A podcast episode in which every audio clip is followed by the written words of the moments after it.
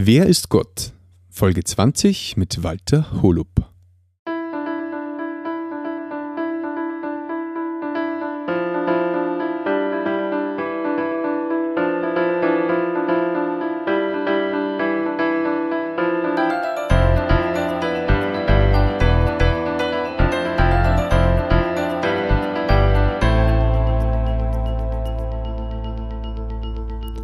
Christi und herzlich willkommen. In diesem Kanal geht es um Gottes Wün. Wir reden über biblische Themen und über die Geschichten, die Gott mit Menschen schreibt. Wir sind mitten in der Serie Wer ist Gott mit Walter Holub und er wird mit uns wieder im Johannesevangelium lesen und wünsche dir und uns ein offenes Herz. Die Frage, um die es heute gehen wird, ist, was ist Freiheit? Wann bin ich als Mensch wirklich frei? Und da lesen wir heute im Johannesevangelium weiter im Kapitel 8, ab Vers 31 bis zum Ende des Kapitels. Und Jesus ist da immer nur im Tempel, wo wir schon einige Diskussionen gehabt haben in den letzten zwei Folgen. Und heute redet er wieder zu Juden, die ihm geglaubt haben, die seinen Worten Gehör geschenkt haben. Aber lesen wir mal den Text. Johannes Kapitel 8, ab Vers 31. Zu den Juden, die an ihn geglaubt hatten, sagte Jesus nun, wenn ihr bei dem bleibt, was ich euch gesagt habe, seid ihr wirklich meine Jünger. Dann werdet ihr die Wahrheit erkennen und die Wahrheit wird euch frei machen.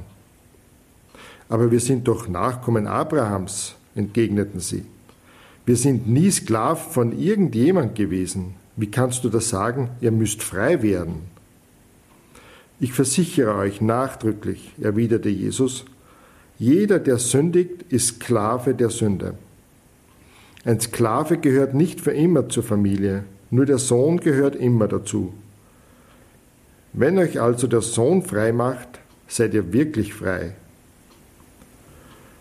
Ich weiß, dass ihr Nachkommen Abraham seid. Trotzdem wollte er mich umbringen, und zwar deshalb, weil meine Worte keinen Raum in euch finden.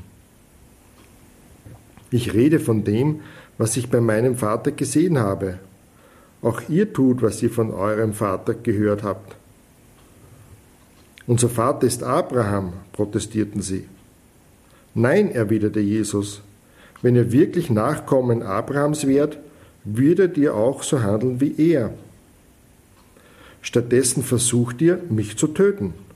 Mich, der ich euch die Wahrheit von Gott gesagt habe. So etwas hat Abraham nicht getan. Nein, ihr handelt so wie euer wirklicher Vater. Wir sind keine unehelichen Kinder, widersprachen sie. Wir haben nur einen einzigen Vater und das ist Gott. Wenn Gott euer Vater wäre, hielt Jesus ihnen entgegen, dann würdet ihr mich lieben. Denn ich bin von Gott zu euch gekommen, in seinem Auftrag und nicht von mir, von mir aus. Warum ist mein Reden nur so unverständlich für euch?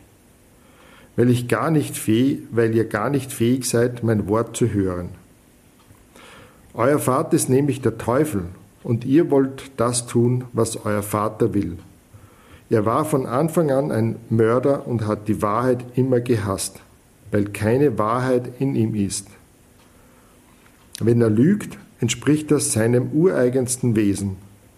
Er ist der Lügner schlechthin und der Vater jeder Lüge. Und gerade weil ich die Wahrheit sage, glaubt ihr mir nicht. Wer von euch kann mir denn Sünde nachweisen? Wenn ich aber die Wahrheit sage, Warum glaubt ihr mir dann nicht? Wer Gott zum Vater hat, hört auf das, was Gott sagt. Aber ihr hört es nicht, weil er nicht von Gott stammt.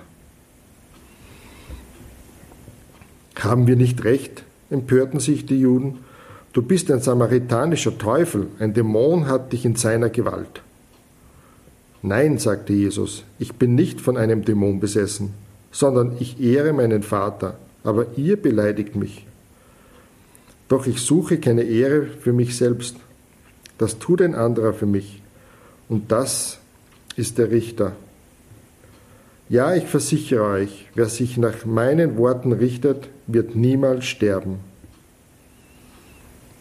Da sagten die Juden, jetzt sind wir sicher, dass du von einem Dämon besessen bist. Abraham ist gestorben und die Propheten auch, aber du sagst, wer sich nach meinen Worten richtet, wird niemals sterben. Bist du etwa größer als unser Vater Abraham und die Propheten, die alle gestorben sind? Für wen hältst du dich eigentlich? Jesus erwiderte, wenn ich mich selbst ehren würde, wäre meine Ehre nichts wert. Doch es ist mein Vater, der mich ehrt. Es ist der, von dem ihr behauptet, er sei euer Gott. Und dabei habt ihr ihn nie gekannt. Doch ich kenne ihn. Wenn ich sagen würde, dass ich ihn nicht kenne, wäre ich ein Lügner wie ihr. Aber ich kenne ihn und richte mich nach seinem Wort. Euer Vater Abraham sah den Tag, sah dem Tag meines Kommens mit Jubel entgegen. Er sah ihn dann auch und war froh. Du bist noch keine 50 Jahre alt und willst Abraham gesehen haben, hielten ihm die Juden entgegen. Ja, ich versichere euch, sagte Jesus, ich war schon da, bevor Abraham überhaupt geboren wurde. Da hoben sie Steine auf, um ihn damit zu töten. Doch Jesus entzog sich ihren Blicken und verließ den Tempel. Es geht da wieder bei diesem Gespräch letztlich um das, wer Jesus ist.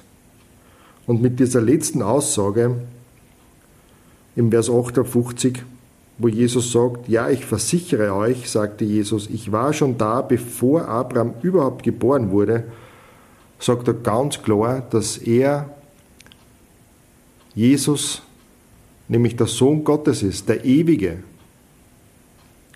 der schon von Anbeginn an da war, Darum kann er sagen, dass er schon da war, bevor Abraham überhaupt geboren worden ist. Und da die Juden ist es ganz klar, was Jesus mit dieser Aussage sagen möchte. Denn als Reaktion heben sie Steine auf, um ihn zu steinigen. Sie wollten ihn töten, weil er sie eben mit dieser Aussage eben zu Gott gemacht hat. Aber Jesus sagt ja da, dass es wer anderer ist, der von ihm ein Zeugnis gibt, nämlich Gott selbst, der Vater, gibt Zeugnis über Jesus, dass ihm er der Sohn Gottes tatsächlich ist. Und die Juden beschuldigen ihn da und sagen, dass er von einem, von einem Dämon besessen ist. Aber es ist nicht Jesus, der ein Lügner ist, denn wie er selber sagt, wenn er leugnen würde, dass er Gott kennt, weil er ihm von Gott ausgegangen ist, dann wäre er der Lügner. Aber er sagt einer unmissverständlich den Juden, dass sie Lügner sind und nicht Gott zum Vater haben, sondern letztlich Satan zum Vater haben, der der Vater aller Lüge ist. Es ist wirklich ein hartes Urteil.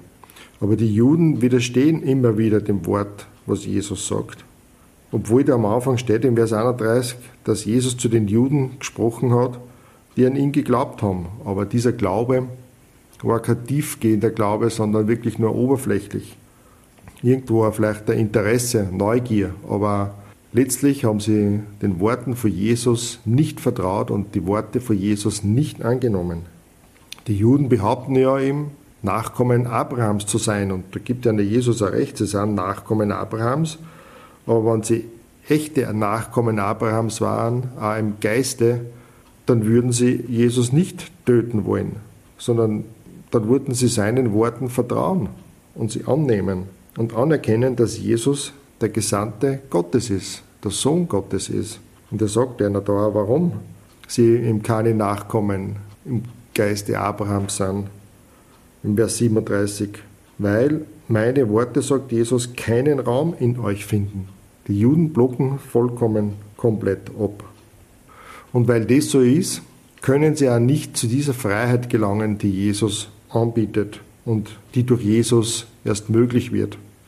Und von dieser Freiheit lesen wir in den Versen 31 bis 36. Die Stö oder diese oder zwei Verse gehören wirklich zu meinen Lieblingsversen, wo da steht im Vers 32, dann werdet ihr die Wahrheit erkennen und die Wahrheit wird euch frei machen. Die Wahrheit erkennen. Wann wird man die Wahrheit wirklich erkennen? Er sagt im Vers 31.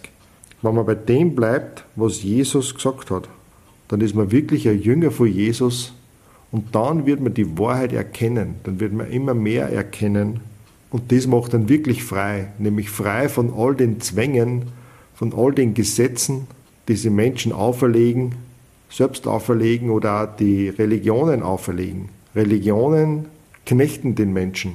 Sie geben so viele Regeln vor und Vorschriften vor, wie man zu Gott kommt.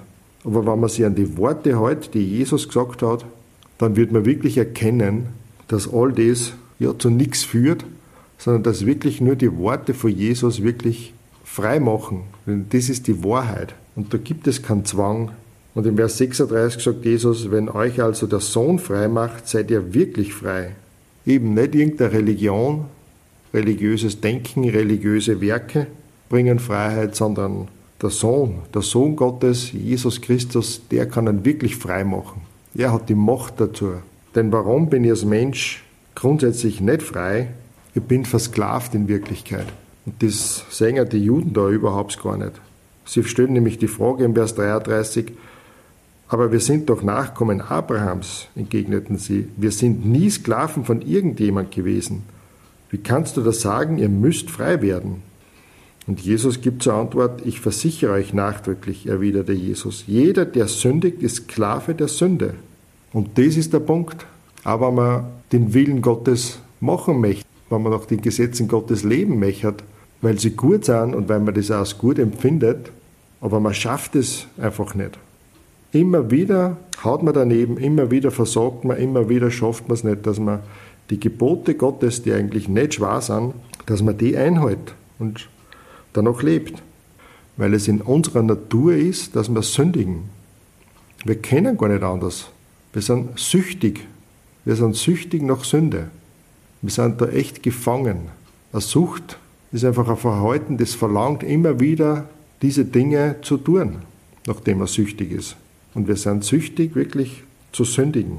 Wir sind da gefangen. Wir können uns da selber nicht befreien. Wir sind absolut machtlos der Sünde gegenüber. Wir haben keine Chance.